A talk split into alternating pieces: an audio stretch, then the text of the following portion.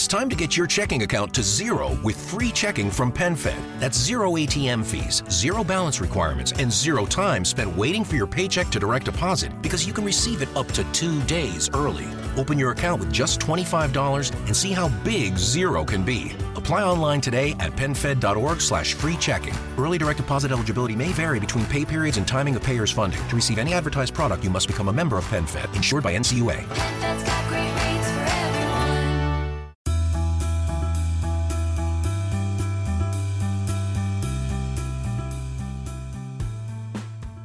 Hola amigos, ¿cómo están? Bienvenidos a un nuevo episodio de Invertir Joven. Mi nombre es Cristian Arens y les doy la bienvenida. Este podcast tiene como objetivo principal darte las mejores herramientas y los mejores tips para que aprendas a manejar tu dinero. Aquí creemos en la importancia de la educación financiera como medio para alcanzar tus metas y tus sueños. Recuerda que en este programa siempre hablamos de inversiones, finanzas personales y de emprendimiento. La frase de este podcast es, el dinero es un excelente esclavo, pero un pésimo amo. Aquí van a aprender a hacer que el dinero trabaje para ti, para que tú puedas tener más tiempo y energía en hacer las cosas que realmente te gustan y te apasionan.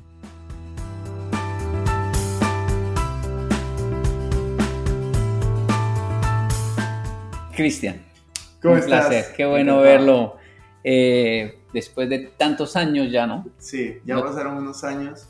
El, el primer video que hicimos fue, fue remoto, pero ya nos conocimos Correcto. hace varios años. Correcto, correcto. ¿Cómo has estado? Bienvenido a, a Miami, que llegamos al mismo tiempo. Correcto, correcto. Yo de Japón y usted llegó de España, ¿no? Bueno, estuve en Lima, pero sí, de España antes. Estaba Sí. viviendo en España, me fui a. Lima un mes y ya me vine aquí.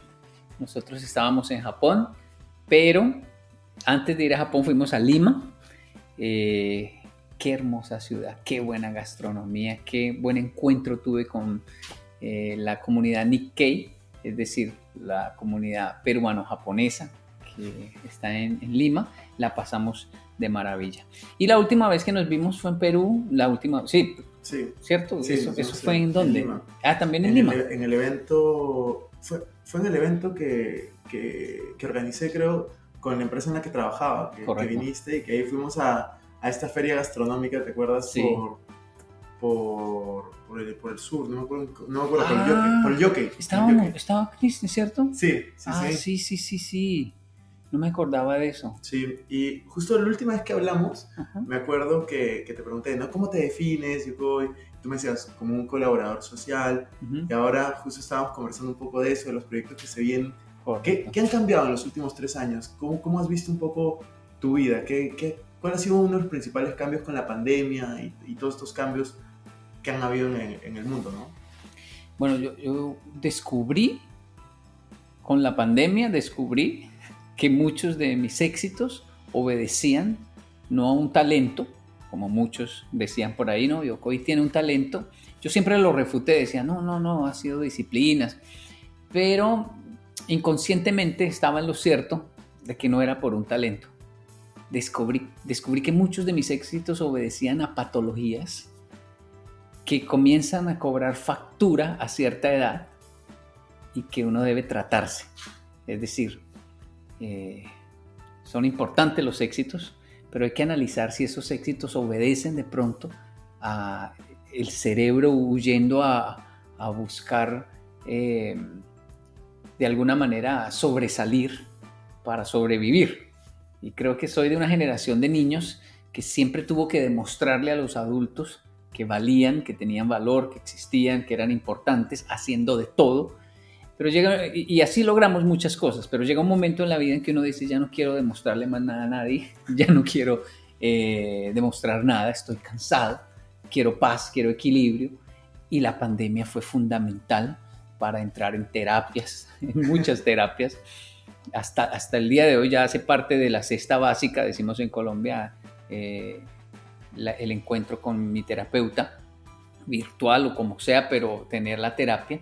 Y Japón, retornar a Japón a buscar, a ver a Japón desde esa visión como de una búsqueda de, equilibrio, realmente, de equilibrio, no, no solo de paz, porque cuando la paz eh, se vive de manera tan intensa, también distorsiona la vida. Necesitamos caos, es lo que quiero decir, pero no solo caos. Entonces estoy en esa búsqueda de equilibrio, creo que ese ha sido el cambio más fundamental en esta época. Qué chévere, qué bueno lo que me dices. Y eso que, que tú hablas acerca del caos, de Ujú. destacar para poder sobrevivir, me parece súper acertado y justo hace poco tuve una entrevista en España y me decían, Cristian, ¿cómo, ¿cómo ves España versus Perú, que es donde yo más he vivido? Y me decían mucho el tema de qué le falta al emprendedor español y yo le decía, le faltan más problemas. Yo veo la Mm, sociedad europea ya. eh, como que tienen la mayoría, no la mayoría, pero muchas cosas resueltas a comparación de, de Latinoamérica. Tú has vivido la mayoría de, de tu tiempo entre Colombia y Japón, en otros lugares, pero allí principalmente. Sí. ¿Qué crees que, que le falta, por ejemplo, al emprendedor japonés versus el emprendedor tal vez eh, latino o colombiano en este caso? Pienso igual, pienso igual. No, no le agrego nada a lo que acaba de comentar. Le faltan más problemas. De alguna manera viven en países donde dicen, y, y si fracasa, si fracasa el Estado, sale ayudar, divide la deuda, usted la paga o se declara en bancarrota, no pasa nada.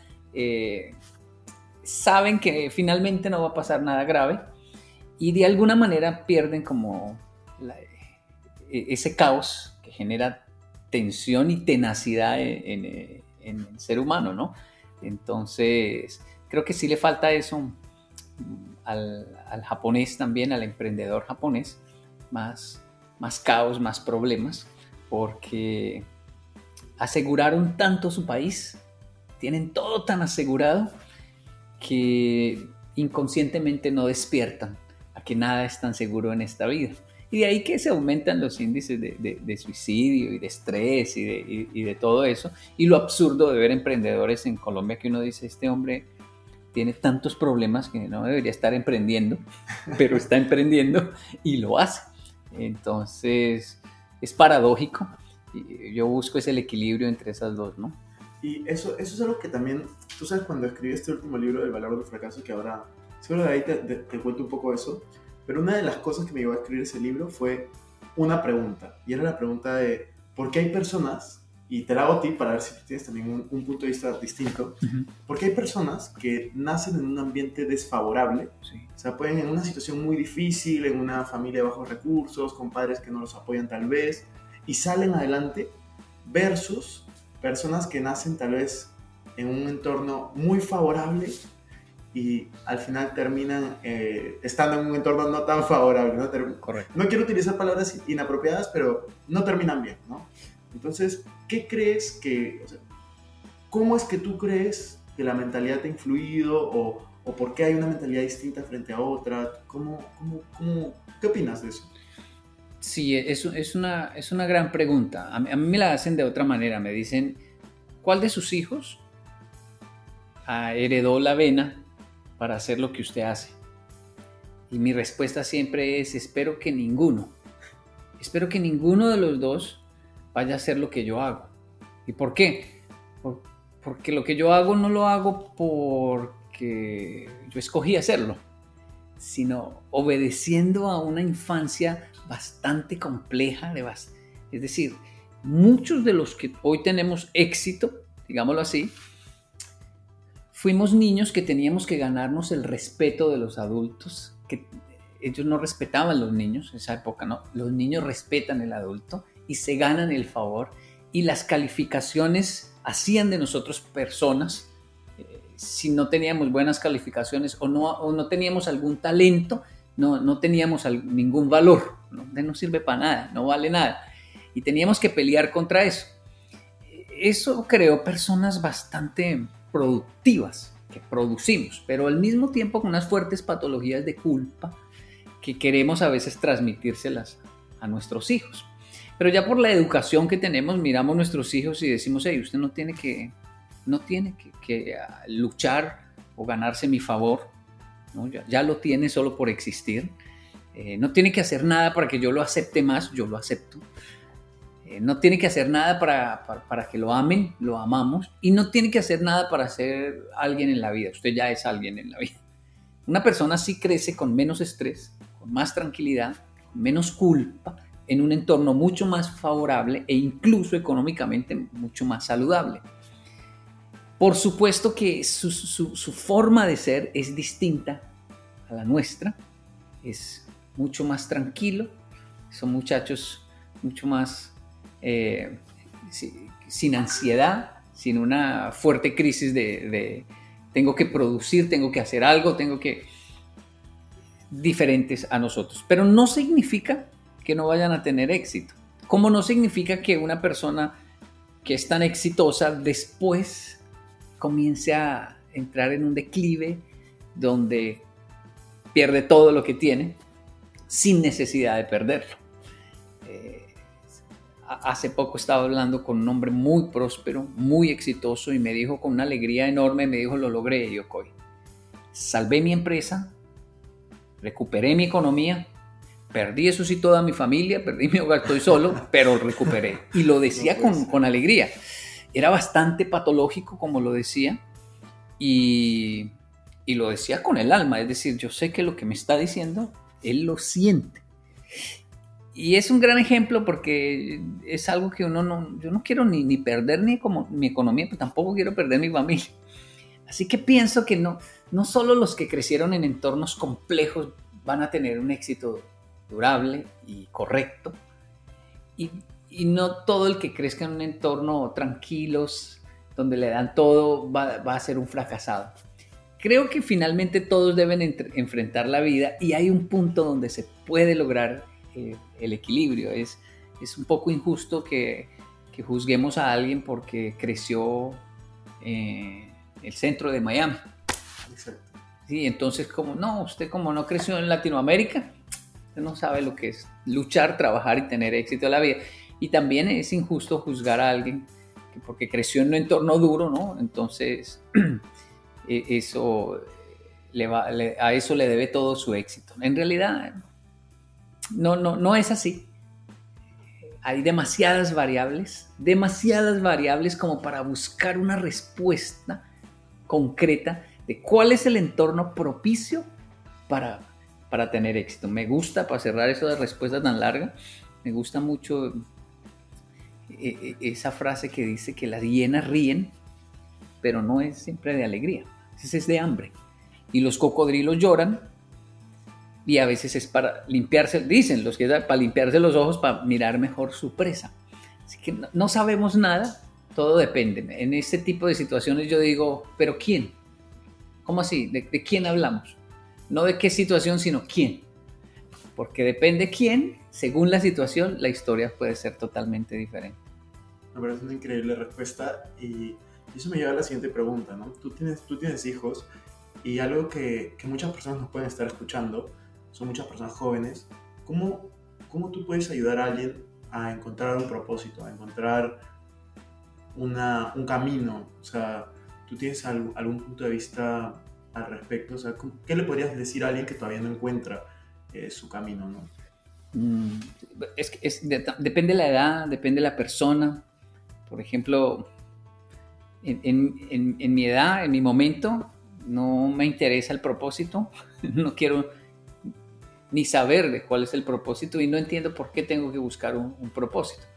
¿Por qué tengo que tener? Ese es porque es mi edad y es lo que enfrento en este momento. Pero yo duré años hablando en una época de un propósito, de buscar el propósito.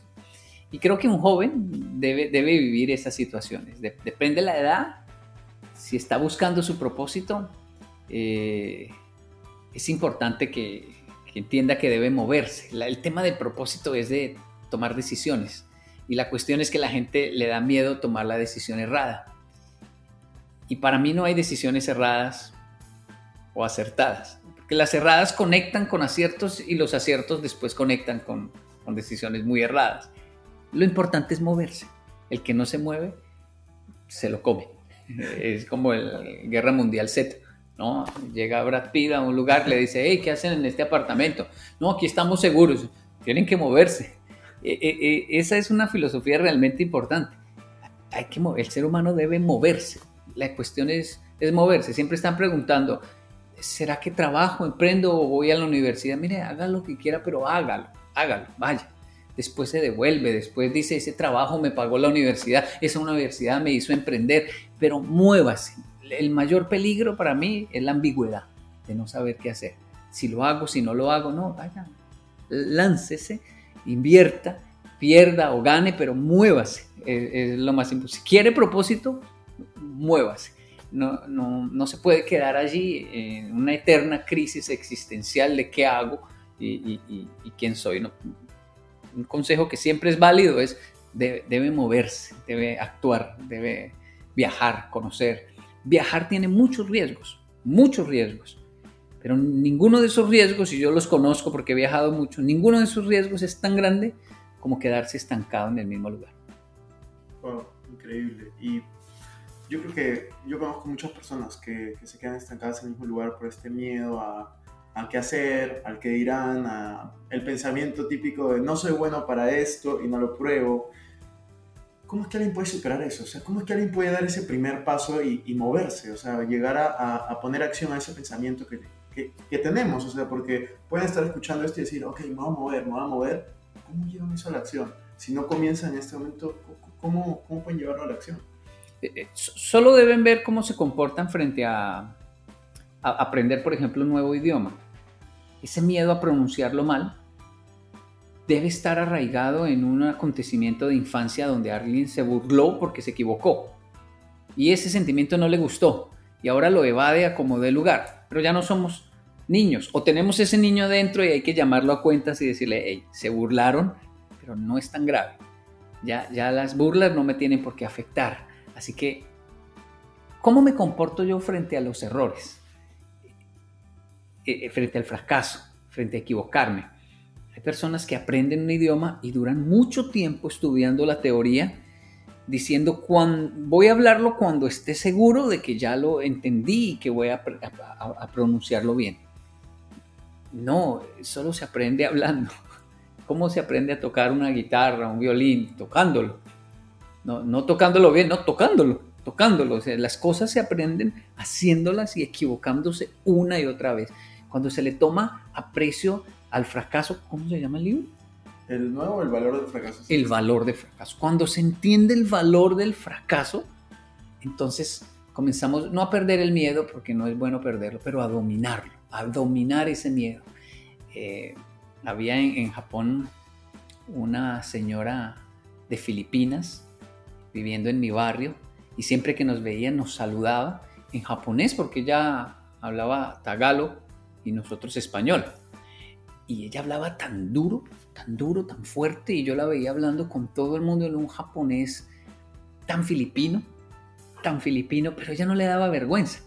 Ella hablaba y hablaba y peleaba con todo el mundo y dice, wow, esta señora, el poco japonés que, que sabe, le saca tanto jugo como yo no a todo el que yo sé. yo, yo tengo miedo de hablar y esta señora, y me saludaba. Kenji, Geki. Y yo, wow, habla duro, no le da pena. Habla y ella dice, sí, yo hablo japonés. En realidad no habla muy bien, pero dice todo lo que quiere decir. Y, y por otro lado, uno conoce personas que llevan años en un país y todavía tienen miedo. Hay que buscar ese niño interior y decirle, venga, venga, ya, ya es suficiente. No se va a morir de, de vergüenza, no se va a morir de pena, de eso no se muere, no tiene uno por qué mo- morirse. Y desde ahí, desde esas cosas, comenzar a tratar hasta las grandes decisiones de decir, venga, ¿por qué el miedo a viajar? ¿Por qué el miedo a, a migrar? ¿Por qué el miedo a, a ir a un lugar donde no entiendo nada y, y comenzar de cero? Pero, pero finalmente, ¿por qué? Si todos de la Tierra no va a salir, somos seres humanos. No, no, no es un viaje a Neptuno a ver criaturas extrañas, no, es, es, es la Tierra, es- son seres humanos. Finalmente, ¿qué, qué puede salir mal? Como contagiarse de eso y salir del entorno. ¿no? Y para que la gente un poco, los que nos escuchan, puedan identificarse con, contigo, ¿hay algún fracaso, error, algún momento difícil que te acuerdes y que te hayas sobrepuesto a, a, a eso? Que, que nos puedas compartir, obviamente. Muchísimo- muchísimos. Alguno, Dema- que te acuerdes y que, que, que las personas puedan conectar para que sepan también que eres humano, que tú también te equivocas, Ya, ya. igual, igual, que, igual que todos. Porque muchas muchas veces yo creo que las personas cuando, cuando escuchan a alguien que está al frente de la cámara es como conectan con, con el éxito verdad, que tienen ahora, los resultados que puedes tener, pero no con el proceso que has tenido que vivir. Sí, es, es verdad. Yo creo que el- para mí son recuerdos que uno dice no son tan... Fueron así, pero la gente veo que se sorprende cuando escucha que... Sí, yo, yo, la primera vez que me paré al frente a hablar fu- fueron... Tenía yo como tal vez 14 años, 15 años, pero el miedo me, me- me inundó y me bloqueé y lo que tenía preparado para media hora no alcanzó ni a cinco minutos y simplemente tuve que decir, "Che, se me acabó todo, perdón. Y pues la gente se rió, la auditoria, no era una auditoria, era un grupo de personas de, de- de hispanohablantes en, en Japón y mi historia, yo no sé, se acabó. Y eso para mí fue mortal. Dije, oiga, pero yo preparé media hora, un discurso tan largo y se acabó en, en cinco minutos. ¿En qué momento se me desapareció todo y no me, no me salió más nada? De ahí para allá la cantidad de errores, de, de situaciones vergonzosas que uno ha pasado y que tiene que reponerse, ¿no? Yo creo que la gente no, no, no, no se imagina todo lo que uno ha, ha vivido, pero es, es, es- es- eso fue lo que nos, nos formó finalmente. Yo, yo, de hecho me acuerdo, tengo una, tengo una historia parecida y, y es gracioso porque claro, ahora te ven dando conferencias frente a miles de personas y, y- y seguro, ¿no? Ajá. Pero no saben todo el proceso. Yo, yo cuando estaba en el colegio, a mí me temblaban las manos cuando hablaban al frente de, mi clase, 20 Sí. personas, 30 personas. Y una vez yo estaba dando conferencia, cuando tenía 20, 21 años, frente, fue la- era la primera vez que yo iba a hablar frente a 500 personas. Yo normalmente hablaba frente a 100 personas, así, lo hacía bien. Pero 500 personas, yo no sabía que había tanta diferencia. O sea, tanto, yo no sabía que había tanta diferencia en cuanto a un auditorio no podías ver ni bien las caras. Correcto, correcto. Y yo tenía simplemente que presentarme, contar mi historia de éxito de 5 minutos, no, 2 minutos era. Mm. Cuando yo me paré, yo no, no podía ni decir mi nombre. Wow, o sea, fue un, wow, un wow. momento. Y ese fue un punto de quiebre también para mí, porque yo en ese momento dije, yo no quiero que esto me vuelva a pasar nunca más. Yo no me había preparado para eso. Y dije, ¿cómo me voy a preparar para decir mi nombre y contar mi historia? O sea, y de ahí en adelante yo cada vez que, que daba una conferencia que iba adelante, me preparaba, eh, estaba siempre practicando y todo comenzó a cambiar desde allí. Pero yo creo que esos son los puntos como que, que conectas y que en ese momento tú te preguntas y dices, ¿por qué o para qué me pasa esto a mí? Y luego fue como, fue el punto que, que permitió construir la persona que, que eres hoy. ¿no? Sí, yo, yo- yo creo que hasta el día de hoy sufro es que se me da muy bien el auditorio. Siempre hay esos niños que se les da bien hablar en público, cantar, pero siempre se me dio muy mal hablar frente a frente a, una... Yo quería, yo dije, no, voy a, me aprovecho que veo a Cristian, le tengo un gran aprecio a Cristian porque conectamos muy bien. Yo hasta hoy digo, no, ese loco cuando me dijo, haga esto, haga los tips que me daba para, para Instagram y todo, pues, yo decía, no, todo eso, todo eso se puede hacer con Instagram. De ahí en adelante, este es el hombre de los tips para todo, para las finanzas, para bueno. Pero le tengo gran aprecio, especialmente por, por, por su sensibilidad a la humanidad. Y yo dije, no, que nos veamos, ¿de qué vamos a hablar? Aunque parece que es algo improvisado en mi mente todo el tiempo pensando, ¿cuáles son esas preguntas? Que yo a este punto yo creo que a Cristian ya lo entrevistaron bastante. ¿Cuáles son esas preguntas que usted quiere que le hagan y no le hacen? ¿Qué preguntas me gustaría que me hagan y no me Sí, hacen? de esas que uno dice, venga, ¿por qué no hacen esta A mí, pregunta? a mí normalmente cuando me entrevistan siempre me preguntan de finanzas, de inversiones, pero Sí. no, no pregun- muy pocas veces me han preguntado de mí. Y eso, Sí, eso, eso me gusta como, me gustaría que las personas me conozcan más por quién soy y no solo por lo que Correcto, sé. correcto, correcto. Entonces creo que eso es como para mí de lo, de lo más importante, ¿no? Conocer a la persona. Yo siempre, me- o sea, yo también te, te admiro muchísimo el trabajo que hacen, eh, me, me gusta mucho y a mí, a mí me gusta como conocer a las personas y genuinamente ver cómo puedo ayudar, o sea, ver No, de ayudar, ya. de aportar Ya con valor. eso me da la primera pregunta para, para Cristian. ¿Cómo maneja Cristian la soledad? Porque esto es un camino bastante solitario, esto eh, es bastante solitario. De hecho, cuando nos conocimos, yo estaba pasando un episodio depresivo supremamente fuerte en Perú y me, me- me- me afectó muchísimo porque esa conferencia, por eso la me acuerdo hasta hoy, era muchísima gente, pero no los dejaban acercarse.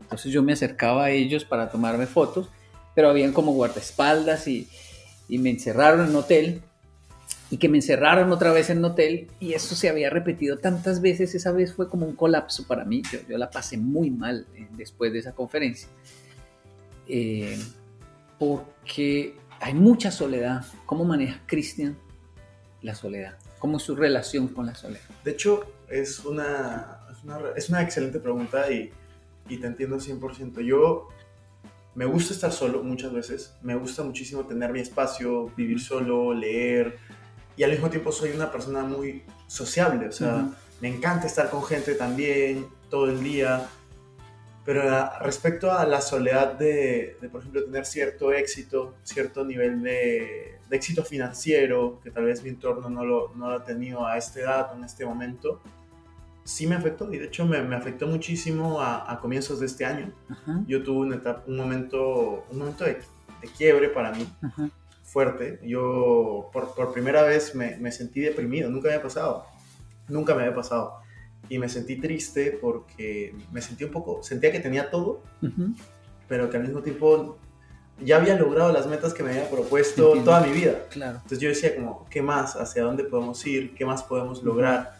Y, y fue replantearme todo. Me replanteé todo en mi vida. Me dije hacia dónde quiero ir, qué quiero hacer. Realmente el tema de propósito, por eso es que lo Sí. preguntaba, porque a mí es lo que me ayudó a salir de ese, de ese punto bajo que yo tuve. ¿no? Ujú. Yo estuve en un punto bajo y, y- y lo, yo ap- aprendí algo. Y es, hay momentos en la vida, para mí, y esta es mi experiencia, que tú no puedes controlar cómo te sientes. Yo en ese momento no podía controlar cómo me sentía.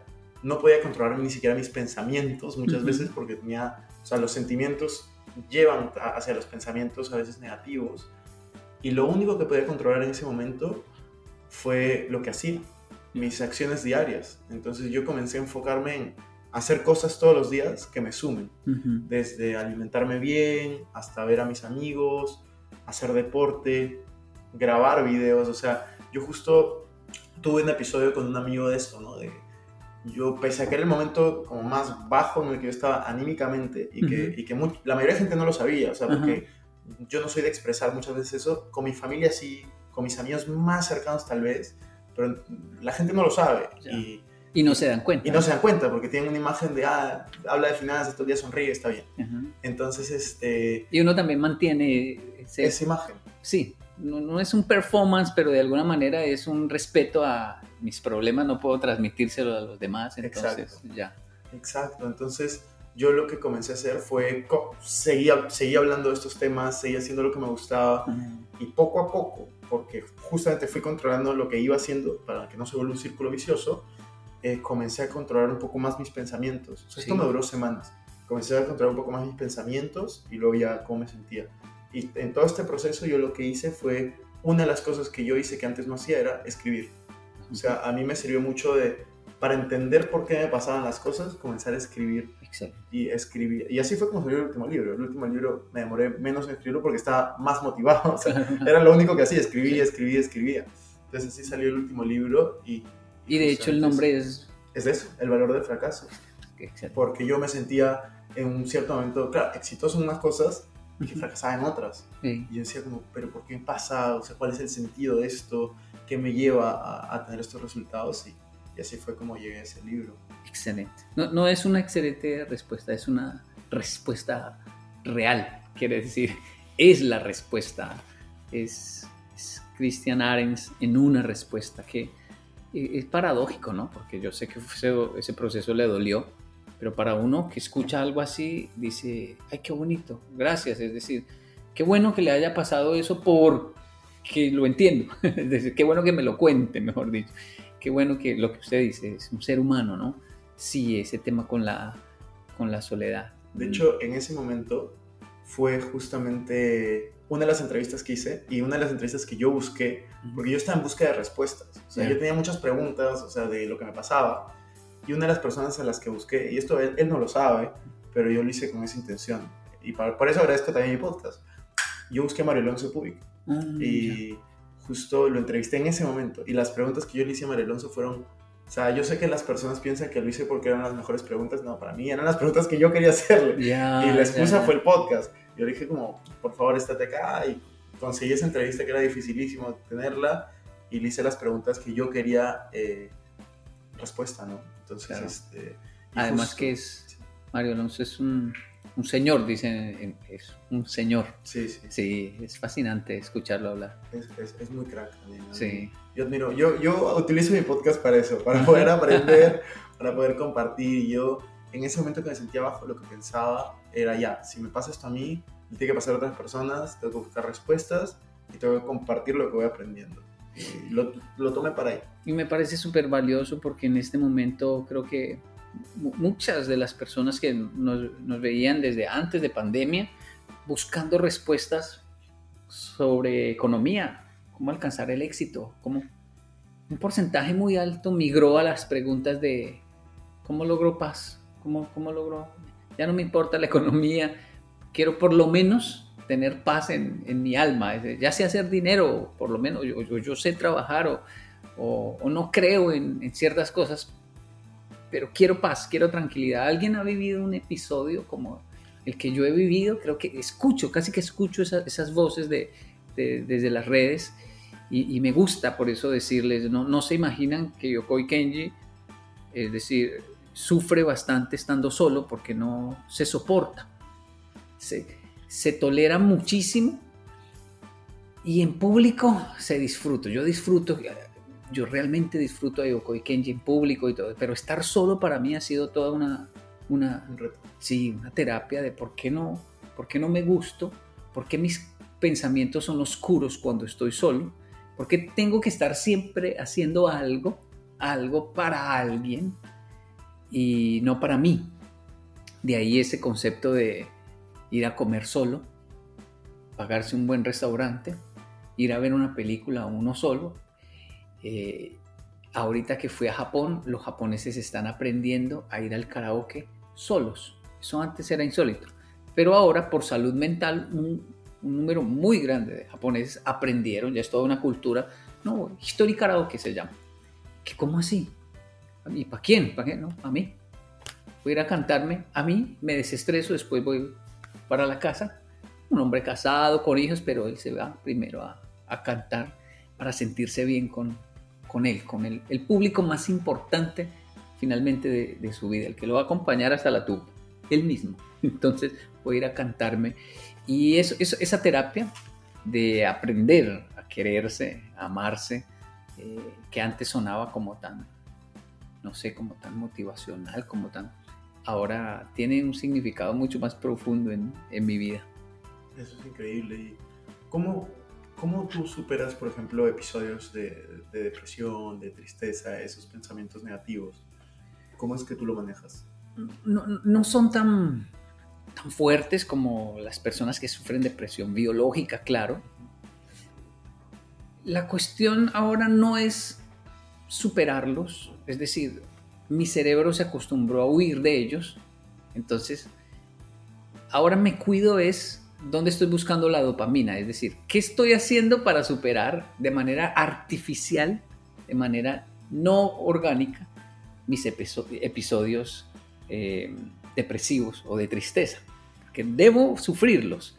Pero mi, mi cerebro se acostumbró a, no, ya sé qué hacer, ya, siempre hay una salida. Para algunos el alcohol, los amigos, llamo a alguien.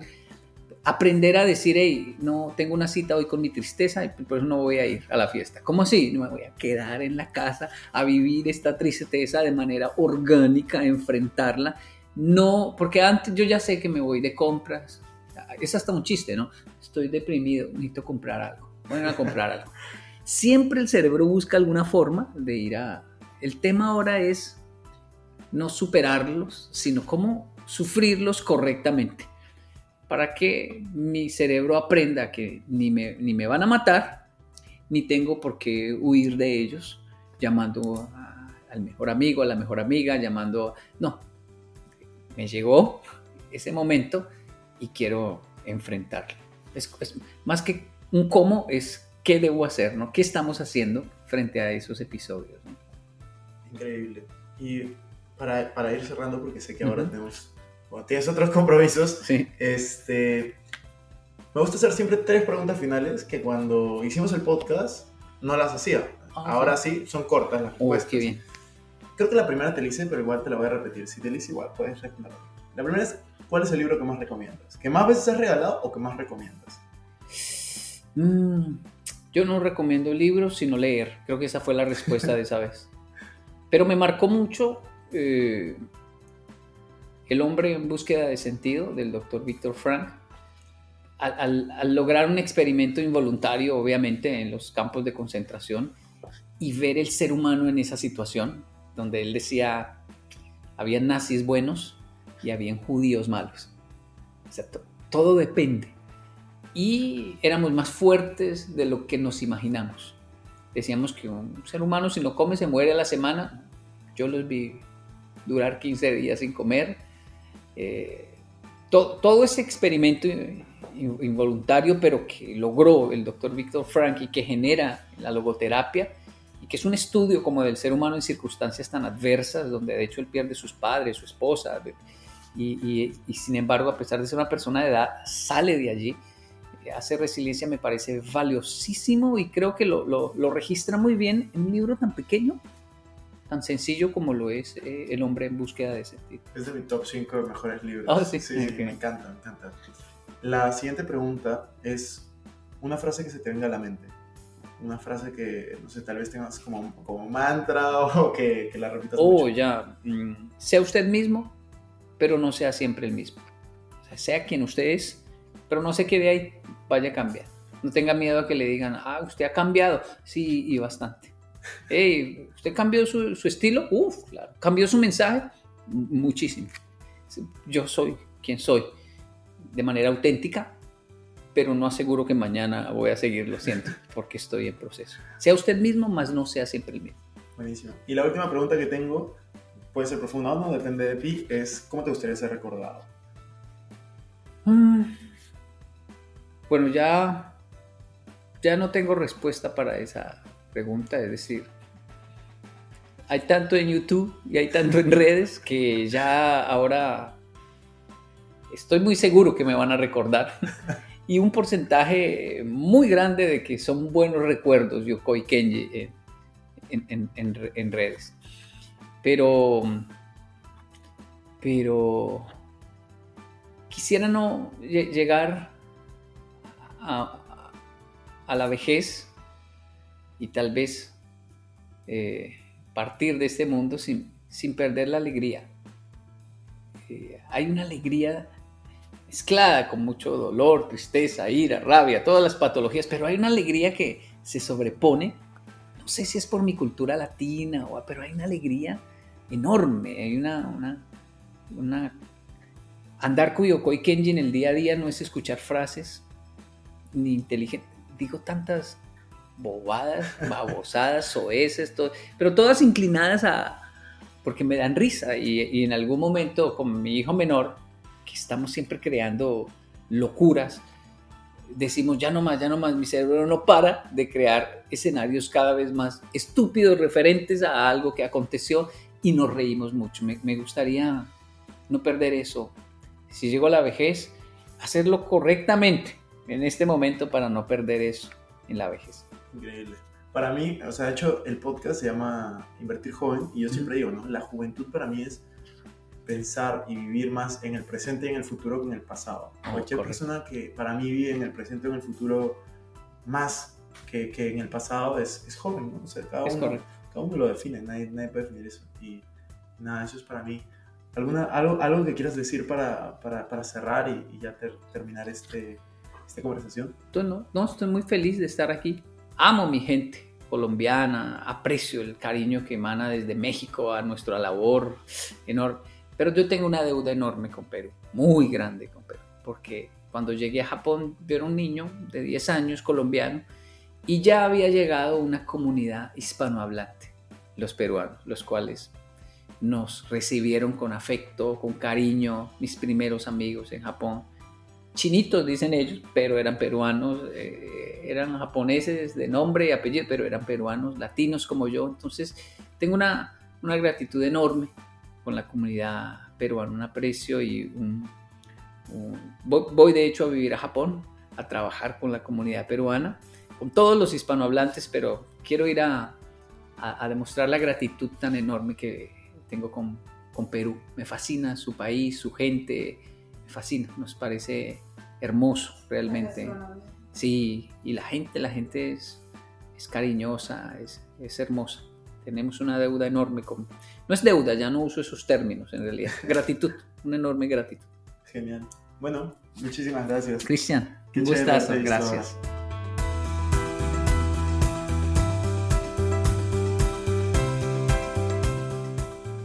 Bueno amigos, eso fue todo por este episodio. No me quiero ir sin antes invitarte a que te suscribas a mi canal de YouTube. Me puedes encontrar como Cristian Arens, también a que me sigas en Instagram y TikTok como Arens Cristian y que te unes a todos nuestros grupos gratuitos que van a estar en la descripción.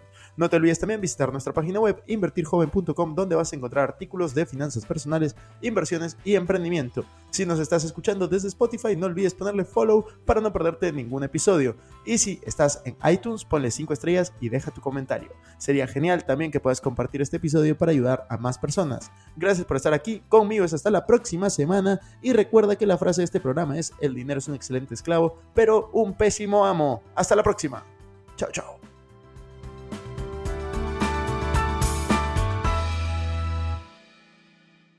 Este es un podcast producido por Explora.